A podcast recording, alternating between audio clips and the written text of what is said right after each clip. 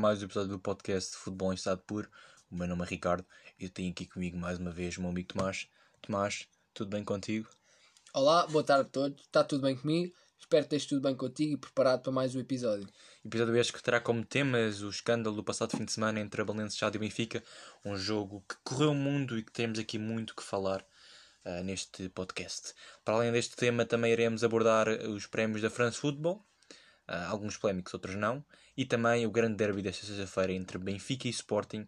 Um derby que terá muito por contar. Uh, e, e, esperemos que seja um grande jogo, obviamente. Uh, começando pelo escândalo, e porque não há outra maneira de começar, uh, Tomás, dou-te a palavra já, porque sei que tens aqui muito para falar e que tens muito para criticar, seja para qual lado for. Sim, acho que, que vou começar por criticar, é, é um bocado. Uh, não é a federação, é a Liga. a Liga. Pronto, que a federação não tem nada a ver com isto. Acho que é a Liga e um bocado também a, a DGS, porque não conseguiram meter um ponto final nesta situação porque acho que o jogo não devia ter uh, ocorrido. Uh, por relato também acho um bocado mal o Belenenses Chade, porque segundo o que dizem, acho que foi o próprio presidente da Belenenses Chade que quis ir a jogo. Um, é assim, eu não acredito que ele dizia que por volta do meio-dia dizia que tinha 36 jogadores e eu não acredito que em meio-dia ele ficou de 36 para 9 jogadores. Mas olha, ainda bem que tocaste nesse ponto porque eu também ia tocar. Uh nesse aspecto, porque tu bem disseste que ele tinha 30 e poucos jogadores inscritos. Uh, na altura estavam 13 com Covid uh, e os que foram ao jogo uh, eram 8 ou 9 e os restantes estavam em casa negativo, mas estavam em casa isolados. numa altura em que isso não era obrigatório em Portugal, agora não, não tenho certeza se é ou não, mas no passado fim de semana não era obrigatório quem dava negativo ficar em casa isolado. Não sei o que é que se passou para esses jogadores uh, não poderem estar neste jogo. Uh, mas tocaste também noutro ponto importante. Uh, Belenenses também tem, tem culpa. O presidente da Belenenses, Chad, Belenenses Chad, não Belenenses, uh, porque tem culpa porque determinou que queria sempre ir, a, determinou sempre que ia a jogo, mas não era a meia hora de começar o apito inicial que iria mudar alguma coisa. A Liga também tem culpa, a DGS também tem culpa, porque já sabia que havia casos positivos há alguns dias e demoraram muito tempo para reagir e foi tarde. Portanto, o Valência acabou por ser goleado por 7-0. Acabou por uh, o jogo ter apenas 46 minutos, mais ou menos. É uma vergonha, sem dúvida, é um escândalo, uma noite triste. todos os jornais eh, mundiais tocaram neste aspecto e é uma, uma, página negra no futebol português. Mais uma, mais uma. e agora vamos ver, o Valencia agora também tem mais um jogo adiado com o Tondel para janeiro. O Tondela também é uma equipa que tem jogadores positivos à Covid, menos, muito menos, mas tem. Uh, mas não deixa de ser um escândalo este Balenciaga Benfica. Agora pergunto, falou-se nisto há, uns dias, uh, estás de acordo com a repetição do jogo numa altura mais apropriada? É sim, na minha opinião, por começar que na minha, no meu ponto de vista acho que a única equipa que não tem um pingo de culpa nesta situação acho que foi o Benfica, porque o Benfica se rejeitasse ir a jogo era ele que acabaria por eh, perder o jogo e perder a derrota por 3-0. Por esse caso que o Benfica fez aqui, o que o Belenenses quis, já que o Belenenses quis ir a jogo, o Benfica calma, era obrigado a ir. Calma, para não suscitar. Suscetis. Uh, pronto, vou dizer que há alguma coisa errada, mas. Ferir. Para não, exatamente, para não ferir. Suscitar, ah, pronto, diz lá. Para não ferir opiniões dos outros. Exatamente. Um, uh, Belenenses Chado ou Bessade, em vez de dizer Belenenses, porque são dois clubes diferentes, um que nem devia ser considerado clube mas que infelizmente o é. Uh, portanto, pá, Bessade, né? Portanto, mas podes continuar com o teu Sim, sim, era isso que eu acho que a Bessade teve mal nesta, nesta, neste caso, porque hum, não poderia ter ido a jogo. E a partir do momento em que está a levar 7-0 ao intervalo, é assim, já que vão ao jogo, joga os 90 minutos, não é? Acho que é um bocado palhaçada um jogador desaparecer no intervalo e dois, outro. Dois neste caso Pronto, e outro lesionar-se, que, que não foi bem lesão, e depois ainda vir com a lata, entre aspas, não é? Nada contra o Bessado, quer dizer, tem algum porque é um clube que não devia existir, não é? Mas nada com o Bessado, mas acho que é um bocado de lata depois estar a pedir para repetir o jogo, não é? Passado depois de jogar 45 minutos em que poderiam ter infectado mais pessoas, jogadores do Benfica, a equipa técnica do Benfica, não interessa, querem repetir. Acho que é um bocado estúpido. Ou então, se repetirem, olha que comecem de onde acabou e que façam a segunda parte, mas já com o 7-0 para o Benfica. Acho que é a única, na minha opinião, é o único ponto de vista justo. Já quiseram ir a jogo, têm a carregar com as consequências. É assim, há um aspecto que eu concordo com o presidente da Belenense Chade, em que ele diz que os seus jogadores foram corajosos, e é verdade foram.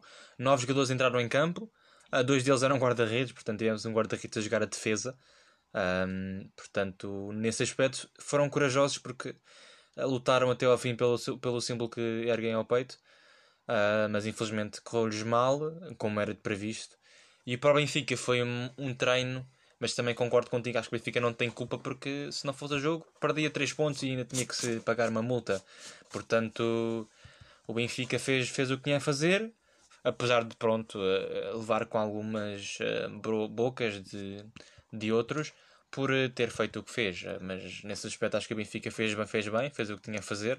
A Balenciaga, a Liga e a DGS é que pronto, acho que, tem, que são aqui as, as partes que têm mais culpa, mas é um jogo que fica marcado para a história e que, tal como diz Ruben Amorim, e não sei se és você também referiu isso, é um jogo que também pode ficar marcado no campeonato, porque um, pelo menos no que toca aos melhores marcadores e nesse aspecto pelo menos. Não, e até mesmo estatísticas de, equipa com mais gols, pode ser que Sim, possa decidir e, no final do campeonato. Isso, pronto, eu devido que, devido, mas podem, podem marcar aí. Eu devido que no final do campeonato hajam duas equipas em primeiro lugar com os mesmos pontos e que seja definido pelos gols marcados. Mas de qualquer maneira são sete gols a mais, não é?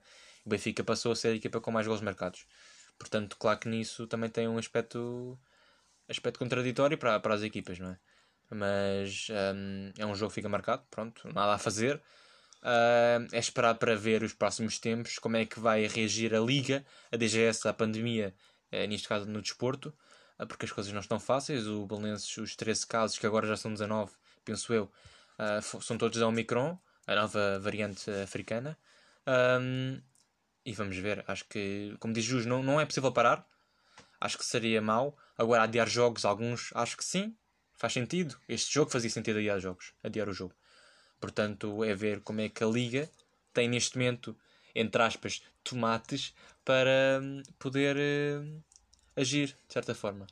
Sim, olha, antes de, de passarmos para o próximo tema, para acabar este, só dizer que agora à tarde, no dia de hoje, lançou uma, umas regras novas que a Liga, que a Liga hum, pronto, definiu que é a partir de agora uma equipa só, só vai a jogo se tiver pelo menos 13 jogadores disponíveis e um deles guarda-redes. Se não tiver, o jogo é adiado. Saiu agora. E fizeram muito bem. Ao menos uma coisa positiva deste jogo. Pois é, é, é, é pelo menos aprender com os erros.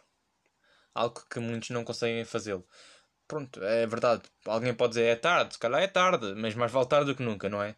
Portanto, acho que é uma boa regra e é um, um acontecimento para não me voltar a repetir, nunca mais. Portanto, esperar para que isto não se volte a repetir e que o campeonato volte a ser competitivo uh, e tentar ser o mais limpo possível, algo que não tem sido possível também nos últimos tempos. Mas agora passando ao próximo tema e aos prémios da France Football, entre eles o Bola de Ouro, a Copa Trophy e a Chine Trophy. Uh, Tomás, podemos começar já pela grande polémica para alguns, outros nem tanto, mas acho que sem dúvida a par de Modric em 2018 foi um dos, uh, um dos prémios mais contestados uh, em termos de ouro. Lionel Messi conquistou a sétima, Lewandowski ficou em segundo uh, e Jorginho em terceiro. Ronaldo acabou por ficar em sexto, mas uh, primeiro vamos falar aqui dos primeiros três lugares e depois sim vamos aqui às grandes polémicas também fora do top 3. Tomás, gostaria de saber a tua opinião sobre este top 3. Um, se achas que é assim uma polémica tão grande ou se achas que é exagero de certa parte? É sim, acho que vou, vou dizer um bocado sobre aquele podcast que fizemos antes dos prémios. Acho que polémica e discussão vai haver, porque, na minha opinião, Lewandowski merecia, mas é o que eu digo. Acho que também há pessoas que estão a exagerar um bocado porque é o Messi, vamos ser sinceros, é Lionel Messi, um dos melhores jogadores, na minha opinião. É ele ou o Ronaldo, os melhores jogadores da história do futebol. Por isso, pá, não é, não é por ganhar o Messi que as pessoas vão ficar malucas, por amor de Deus. Mas pronto, foi, foi foi discutível, vamos ser sinceros. Na minha opinião, merece Robert Lewandowski, mas claro, com o Messi está muito bem distribuída. Depois é falar de terceiro lugar, Robin, um, Jorginho. Um, acho que não tenho muito a dizer. Acho que este terceiro lugar era discutível, podia-se pôr Jorginho, Kanté, Benzema, entre outros. Um, por isso, aceito. Acho que vou dizer que aceito. Sim, é assim. O terceiro lugar continua a fazer muita confusão. Porque é verdade que o Jorginho venceu a Champions League e, a, e o Europeu pela Itália, mas não foi sequer o, os cinco, dos 5 melhores jogadores de cada, do, neste caso do Chelsea e da Itália. Uh, está em terceiro lugar porque ganhou esses dois títulos. Então é o Marcelo Palmieri também poderia estar. Porque não? Uh, não estou a dizer que Jorginho é mau jogador, que jogou mal, mas que acho que é exagerado de terceiro lugar. Terceiro lugar está dentro do top 3 dos melhores jogadores do mundo. Acho que é exagerado para Jorginho. Mas pronto, isso aqui não está em questão neste momento. Uh, concordo contigo. Uh, é, é difícil dizer que um prémio a Messi é injusto, porque Messi é Messi. Mas neste caso acho que Lewandowski merecia. Uh, porque fez o que fez na temporada passada. e nesta temporada também está a continuar a fazer um excelente trabalho, com muitos golos tem sido fundamental no Bayern Munique, na máquina alemã, mas acho que é injusto dizer que é assim um roubo tão grande, porque Messi acaba por fazer também uma boa temporada. É, leva a Barcelona às costas, com uma taça do Rei. É verdade que é uma taça do Rei, é, não é o Campeonato Espanhol, como é óbvio, mas não deixa de ser um título importante para a equipa catalã, que tem passado maus momentos nos últimos anos, e conseguiu o primeiro título pela seleção argentina eh, em sénior, o que foi importante. É verdade que a Copa América, e que muitos desvalorizam a Copa América, não é europeu, não é mundial, é verdade, mas não é uma. Não é uma, uma houve, houve alguém que disse que a Bundesliga estava ao nível da Copa América. Eu não acho. Porque uh, o Bayern Munique, comparado com os outros que estão, com os seus rivais, é uma distância muito grande do que a Argentina para o, para o Brasil, por exemplo. A Argentina não é, não é, não é a mais forte da, da América do Sul, mas foi a mais forte e conseguiu conquistar o título. E Messi foi preponderante. Uh, portanto, neste aspecto, acho que Messi é justo vencedor, tanto como Roberto Lewandowski também seria. Acho que aqui não está isso em questão. Um, a France Football disse que se calhar daria o prémio a Robert Lewandowski de, de, o de 2020 e acho que seria merecido porque fez uh, para, por merecer. Uh, mas cá está, para mim fica bem entregue quanto é Lionel Messi, tanto quanto ficaria entregue a Robert Lewandowski.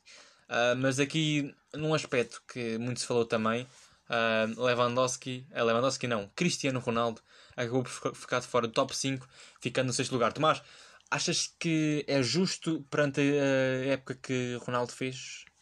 É sim, acho que para já, visto que não, não está em discussão o primeiro e segundo lugar, acho que é um bocado igual o lugar em que ele fica.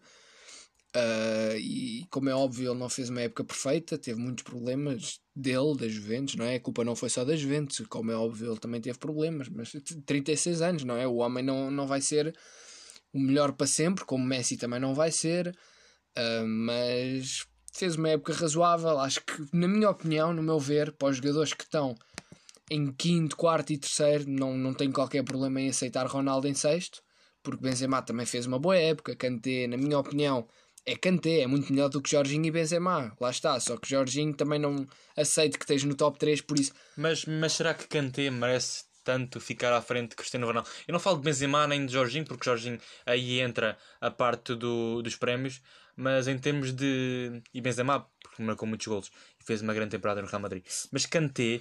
Um, é discutível, sim. Na França acho que é discutível. desapareceu. Uh, e no Chelsea falou-se muito de Kanté como bolador a partir das meias finais da Champions League. Foi quando ele apareceu. Eu não estou a dizer que, não estou a dizer que, que é mau jogador. Nem, nem de perto nem de longe. Porque quem aparece nas meias finais de final não é, não é um, um jogador qualquer, não é? Mas acho que Ronaldo, por aquilo que fez, porque levou os Juventus uh, às costas e porque também levou Portugal às costas e bateu alguns recordes, acho que merecia pelo menos o, o lugar de Kanté, neste caso o quinto lugar. Uh, mas não sei se estás a concordas. Não, mas... não. Agora, por esse ponto de vista, sim, concordo perfeitamente. Mas, mas é uma coisa que eu não, não, não fico muito zangado. Acho que uma posição que realmente eu vou ficar zangado e muitos portugueses ficam zangados, não só, que acho que é que nós vamos falar agora, não é? Sim, sim podem falar ali, mas eu queria entrar primeiro num pormenor, porque é incrível e é algo que se tem a realçar. Neymar saiu do Barcelona em 2017 para ganhar uma bola de uh, Exatamente, porque queria, não é que não é, queria fugir de Messi, mas queria ficar fora da sombra de Lionel Messi. Foi para o PSG, foi ser estrela e desde aí ficou em 12 lugar na, na Bola de Ouro 2018. Em 2019 não ficou nos 30 melhores jogadores Repito, Neymar não ficou nos 30 melhores jogadores, em 2020 não houve, porque se houvesse provavelmente ficava lá perto, porque fez uma boa temporada. Mas em 2021 ficou em 16 lugar, fora do top 15. Neymar, 29 anos, as coisas não estão fáceis. Tomás, eu gostava que comentasses um pouco isto. Uh, Neymar sempre foi um jogador muito habilidoso, sempre se deu muito futuro ao, ao caraco brasileiro, mas já vão uns quantos anos e ainda não ganhou, nem ficou lá perto da bola Quer dizer, ficou lá perto, ficou em terceiro, mas não ganhou ainda a bola de ouro. Sim, na minha opinião, na altura quando ele começou a renascer e a nascer no Barcelona, que tudo o que era era muito bom, e dizia-se que ia ser o, o discípulo de Messi, de Ronaldo, ia ser Ronaldinho o novo, também. o próximo grande jogador. Na minha opinião, acho que já passou. 29 anos, quase a fazer 30. Hum, Sim, depende. Por exemplo, se fosse um jogador com a mentalidade de Ronaldo, Sim, exatamente. Viu-se claramente que não, porque a partir do momento em que ele diz que se calhar o Mundial dele de É o último, 2022 vai ser o último, acho que não vejo, Messi, eh, eh, não vejo Neymar a conseguir dar a volta. Eh, por isso acho que até arrisco-me a dizer que já foi ultrapassado por um Mbappé. Porque uma Sim. coisa é certa, ele foi para o PSG e ficou meio que na sombra do Mbappé. Muitas vezes tenho e admito que muitas vezes devido a lesões, que uma coisa é certa, desde que ele foi para o PSG, tem tido muitas lesões. Teve ainda agora uma que está parado, que vai ficar parado um mês e meio, dois. ah, e depois vai- vai, vai ter uma no carnaval, não é? Pá, pois, isso tudo bem. Mas, mas acho que também por lesões e dá para ver que, o, que a mentalidade dele não é mentalidade de Ronaldo, mas não deixa de ser um jogador espetacular. Um jogador que quando joga e está em boa forma enche o, está, enche o estádio, Eu acho que é- campo. é daqueles jogadores que irrita, porque ele é tão bom, tão bom, Que, que não consegue dar o salto exatamente. mental. que não, que não- que não- pá, nós estamos à espera de ver Neymar a ganhar, a ganhar, porque ele é tão bom, mas depois perde nas outras. Nas extra, Sim, mas vamos ser sinceros, no futebol já houve muitos assim. Tanto Claro, no futebol. não vou dizer que o Ronaldinho foi assim, mas Exatamente. o É Ronaldinho ter parecido. muito faz melhor. lembrar pois. um bocado, faz lembrar um bocado. Acho que Ronaldinho foi aquele que ganhou aquilo tudo Eu acho que naquele o ano. Ronaldinho não precisava de, do futebol. Ele desfrutava do futebol basicamente. Não via aquilo como uma maneira de ganhar, de motivação como o Ronaldo tem. Nada contra, porque é, é incrível o que o Ronaldo faz. Ronaldinho era mais pela diversão. Neymar, eh, Pode-se dizer que é um bocadinho Sim, assim também. Não tão, sim. mas acho que é um bocadinho assim. E acho que falta muito uma questão mental que, que pá, não, nem todos os jogadores têm. E também não estamos aqui a julgar quem não tem, porque é uma coisa, é, é um assunto delicado. pois, mas é assim, 29 anos, ainda vai a tempo, não é? Já vimos. Claro eh, que sim, claro que sim. Ronaldo ganhou com 30 e tal, Messi também, Modric também. Portanto, é possível, mas é preciso mudar aqui alguma coisa. Está mais perto disso, é verdade. Tem Messi e Mbappé na equipa. Vencer a Champions League é mais fácil, mas ao mesmo tempo será mais difícil. Terá que ser melhor que estes dois. E neste momento não sei se está lá perto. Eh, nem de perto, nem, nem de longe de Di Maria também. Portanto, é ver. Mas agora sim, tocaste há bocado num ponto importante e vamos voltar aí, porque considera-se um escândalo, e eu considero também, ah, as posições de- dos craques portugueses Bruno Fernandes e o melhor jogador da Premier League, Rubem Dias. Ah, o craque do United ficou em 21 lugar e o melhor jogador da Premier League, neste caso Rubem Dias, do Manchester City, ficou em 26 lugar. Uh, Porquê é que nós achamos que isto é um escândalo? Para já porque são grandes jogadores e fizeram uma grande temporada. E depois porque ficaram atrás de uma pessoa chamada Simon Kjaer. Sabem quem é? Central da Dinamarca, do Milan. Uh, o central que na temporada passada a única coisa que fez foi salvar Eriksen. Uh, não, digo que foi, não digo que isto foi só uma coisa nada especial, porque foi, é verdade, ajudou o colega. Está tá vivo muito graças a ele também. Uh, mas isto não, não faz com que ele mereça o 18 lugar e que Rubem Dias e Bruno Fernandes mereçam ficar atrás. Portanto, Tomás, eu acho que era isto que queria falar há bocado e portanto dou-te a palavra agora para chutares aqui o tema para a frente. Sim, é, é escandaloso. Não, o Bruno Fernandes acho que, que devia estar mais para a frente, como é óbvio, mas acho que ainda é mais escandaloso Ruban Dias, porque é o que tu dizes, o melhor jogador da Premier League, ele foi considerado o melhor jogador do Premier League, e depois, pá, sem querer criticar, está atrás de jogadores como Mason Mount, que já, que já era como tu falaste. Aqui o Mason Mount entra também como a, Sim, ok, mas até e o Kelly e o Bonucci.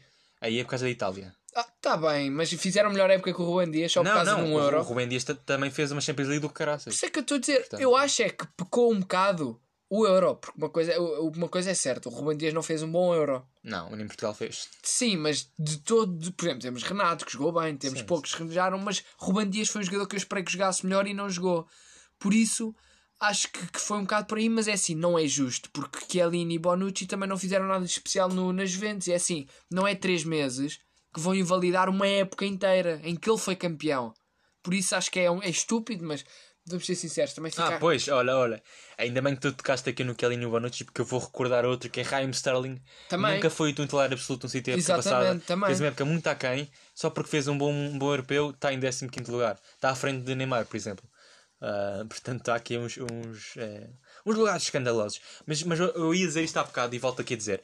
Estes prémios têm muito a ver com a, com a perspectiva de cada pessoa que vota. Neste caso, jornalistas, treinadores e capitães. Porquê? Por exemplo, se eu votasse, eu sou uma pessoa que gosta muito de tiki-taka. Se eu votasse, ia, ia votar em jogadores que me agradavam. Nesse caso, jogadores que praticam tiki-taka. E portanto, isto depende muito da perspectiva de cada pessoa, de cada jogador, cada jornalista, cada, cada treinador.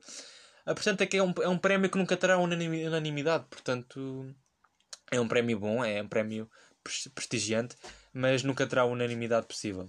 Uh, portanto, é verdade que para mim, para nós, Rubem Dias e Bruno Fernandes não está bem posicionado. E Ronaldo estaria em primeiro. o Ronaldo, pois. Um, mas claramente que depende da perspectiva de cada pessoa. Portanto, é um prémio prestigiante, mas volto a dizer, depende. Um, agora entrando também outros prémios da France Football, mais, mais fáceis de aceitar completamente. Pelo menos um. Copa Trophy, Pedri, uh, jogador espetacular uh, do Barcelona uh, e da seleção espanhola, conquistou o prémio aos 19 anos. Uh, Tomás, achas que é merecido? Ficou à frente de Nuno Mendes, Bellingham, achas que é merecido? É assim, quanto ao Pedri, acho que não se pode dizer nada, não é? Que jogador fantástico, custa-me um bocado admitir isto que é do Barcelona, mas, mas é, é um jogador espetacular. Um, rapaz com 19 anos já estar em 24, já ser. Da bola de anos, já. Exatamente, a bola de ouro e depois já ganhar o Copa Trophy. Claro que não significa nada, porque temos jogadores como Renato Sanches e João Félix ganharam e depois, infelizmente, para, o caso do Renato Sanches começou depois mal no Bayern, mas já está a subir de nível no Lille e João Félix está a ter problemas, mas entre outros jogadores que ganharam este troféu e acabaram por não ser o que se esperava, mas acho que Pedri é, é especial. Olha-se para ele, ainda por mais agora a ser comandado por Xavi, acho que na minha opinião vai ser um mini Xavi outra vez e, e vai ser espetacular vê-lo a jogar no meio campo do Barcelona e de Espanha. Sim, claramente. Isto é mudar as perspectivas e eu por acaso vi isso no Twitter, um tweet de um adepto de futebol que diz que fica contente por, por as coisas estarem a mudar, por ter sido dado um prémio, eh, neste caso, melhor jogador sub-21, a um jogador uh, que não conta com assistências e golos, ou seja, uh, Pedri não é um jogador de assistências e golos, como toda a gente sabe, é um jogador mais de classe, é de bola no pé, Uh, e está a mudar, porque se fôssemos por gols e assistências, se calhar Bellingham ficava à frente. Mas a qualidade que Pedri tem e que demonstrou neste ano no Barcelona, na, na Espanha, tanto no Europeu como no, nos Jogos Olímpicos, e a jogar jogos e jogos sem parar, claramente é mais que merecido. Uh, portanto, aqui não há dúvida nenhuma, Pedri fica bem uh, com este prémio e acho que, como bem disseste, Xavi pode potencializar ainda, ainda mais este jogador mas cuidado porque há jogadores ao nível dele no Barcelona e que estão a despontar também um Gavi ou Nico. Uh, portanto, eu acho que o Barcelona está muito bem entregue de jogadores com, para os próximos tempos e Xavi a comandar. Acho que tem tudo para dar certo. Veremos na próxima semana, uh, frente ao Bayern Munique, um jogo muito interessante para acompanhar, que também será decisivo para o grupo do Benfica, neste caso. Por último, para fechar o tema do, dos prémios da France Football. Uh, se calhar um prémio também assim um bocado mais discutido, por assim dizer. Uh, o prémio de, do Yashin, do melhor guarda-redes do ano, que foi dado a Donnarumma, o guarda-redes italiano e do Milan, um, conquistou o europeu, ficou um, com o prémio à frente de, de jogadores como, por exemplo, uh, Mendy, que é um jogador que eu aqui gostava de perguntar se achas que foi bem entregue a Donnarumma ou Mendy merecia o troféu. Uh, é sim, acho que, que, mal entregue não foi, mas na minha opinião acho que, que Mendy merecia ganhar. Acho que é um traje, Mendy não está no top 30 da bola de ouro. Porque Mendy fez uma época espetacular. Um, tá, também fazer um início da época bom, por isso dá para ver que não foi só um jogador de uma época só. Um, claro, Donnarumma fez uma época razoável. Ainda fez um... Claro, depois aquele Euro ainda lhe subiu mais porque fez um Euro espetacular mas, mas o que é certo é que, na minha opinião, Mendy merecia ter ganho. Mas, sinceramente, é o que eu digo. Aceito que Donnarumma ganhe. Sim, aceita-se porque fez um grande europeu pela Itália. Conseguiu uh, estar lá nos momentos chaves e defender. Defendeu o penalti e foi o melhor jogador. O melhor jogador, não. Foi o melhor jogador do torneio, não foi? Penso acho que sim. que sim, acho que foi. Penso que foi o melhor jogador do torneio do, do europeu. Uh, mas claro que acho que Mendy também merecia um reconhecimento grande. Porque Mendy, desde que chegou ao Chelsea, tem feito algo incrível. Uh, tem, tem feito imensas clean sheets, que é jogos sem sofrer. Um, e fez um excelente Champions League ano passado com o Chelsea, um excelente europeu, uh, europeu não, Premier League neste caso. E eu acho que merecia também esse reconhecimento, mas uh, claramente, como o Tomás diz, aceita-se o Donnarumma ter levado este troféu, mas acho que também é um prémio que se pode discutir aqui uh, entre as pessoas. para fechar, e não, não, não podemos acabar da melhor maneira, falar sobre o derby desta sexta-feira entre Benfica e Sporting. Provavelmente quem for ouvir o podcast já, já aconteceu o derby, portanto vamos aqui também dar os nossos prognósticos. Baixo. Queres começar com isso já ou deixamos para o final? Sim, por mim pode ser. Na minha opinião, vai ser um jogo muito, muito equilibrado. Claro que o Sporting vai ter as suas ausências, o Benfica também tem as suas, como o Lucas Juríssimo mas acho que o Sporting vai se sentir um bocado mais, acho eu, pode, não, pode até ser que no jogo seja diferente, mas acho que vai ser um bom jogo. Um, na minha opinião, acho que não vai haver favorito neste jogo, porque dependendo do Covid e das lesões, o Benfica está tá numa fase da época que está mais ou menos e o Sporting está bem, teve uma grande vitória, está com moral, por isso acho que vai ser um jogo equilibrado, um jogo que uh, de certeza que Ruben Amorim vai preparar bem este jogo, porque Ruben Amorim é um bom treinador, de certeza que Jorge Jesus também vão preparar bem este jogo e acho que vai ser um bom duelo, acho que eu quero é que haja muitos gols. Sim, gols uh, esperemos que haja, porque... Sim, porque é assim, se eu não me engano, desde o novo Estádio da Luz, em casa do Benfica, só houve um jogo em ficou 0 a 0, por isso...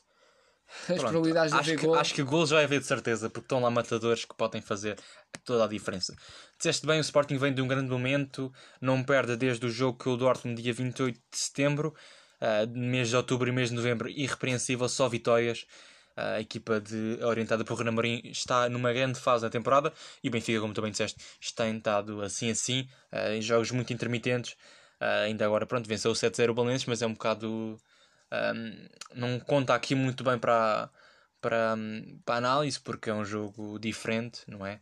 Uh, mas, por exemplo, empatou em, em teve quase a vencer, mas Seferovic não quis. Um, venceu o Passos Ferrantes e Bragantes.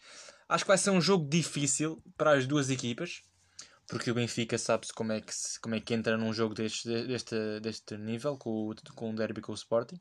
E o Sporting uh, ainda mais difícil porque apresenta sem coate e sem palhinha para já para o Sporting é uma, é são duas grandes baixas, mas para o Benfica uh, ter que, um, ter que um, analisar o jogo do Sporting sem estes dois jogadores acaba por ser difícil, porque será imprevisível para ver como é que Ruben Amorim irá orientar uh, o 11 inicial.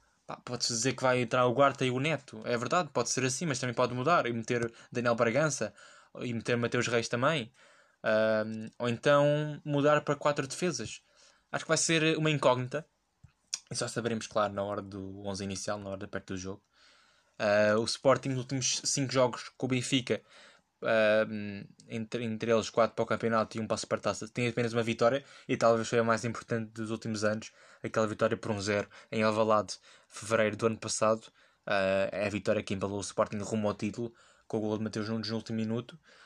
mas o Benfica tem levado uma grande vantagem sobre o, os Leões, principalmente em casa últimos 15 anos o Sporting venceu apenas uma vez, se não estou em erro, e foi aquele 3-0 no primeiro jogo de Jesus frente ao Benfica para o campeonato, uh, no Estádio da Luz.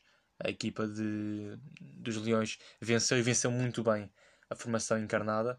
Um, portanto, uh, acho que é um jogo que poderá ter muito em jogo ou não, depende. Eu acho que se o Benfica perder, as coisas ficam complicadas. É verdade que há muito campeonato e o Benfica já, já nos habituou a grandes recuperações, mas acho que o Sporting está muito difícil de se debater. E se o Sporting se vê mais longe do Benfica, as coisas ficam complicadas. Mas uh, tudo para ver uh, nesta noite de Liga Portuguesa às 9 h quarto, um horário muito tardio, mas compreende-se por ser uma sexta-feira, por ser uma hora uh, mais tarde depois da saída do trabalho. Mas Tomás aponta um resultado porque gostava muito de saber daqui a uns dias se acertaste ou não. Uh, pá, acho que vai ficar um a um. 1 a 1. É assim, tendo em conta que o Benfica venceu os últimos 4 jogos, 4 uh, jogos não, venceu os últimos 5 jogos, venceu 4, uh, mas tendo em conta que o último jogo que o Benfica realizou com o Sporting foi um jogo já com pouco ou nada para contar, eu acho que vai ser um jogo com golos, portanto diria que vai ficar 2-2. 2-2. Eh, acho que aqui apostar numa vitória é difícil porque o Benfica, apesar de jogar em casa, e não, não vai ter 60 mil nas bancadas, supostamente, mas apesar de não jogar em casa, defrontam um Sporting que está numa forma fantástica, que apesar de, não, de não ter Coates e Palhinha, tem jogadores fantásticos que podem fazer toda a diferença.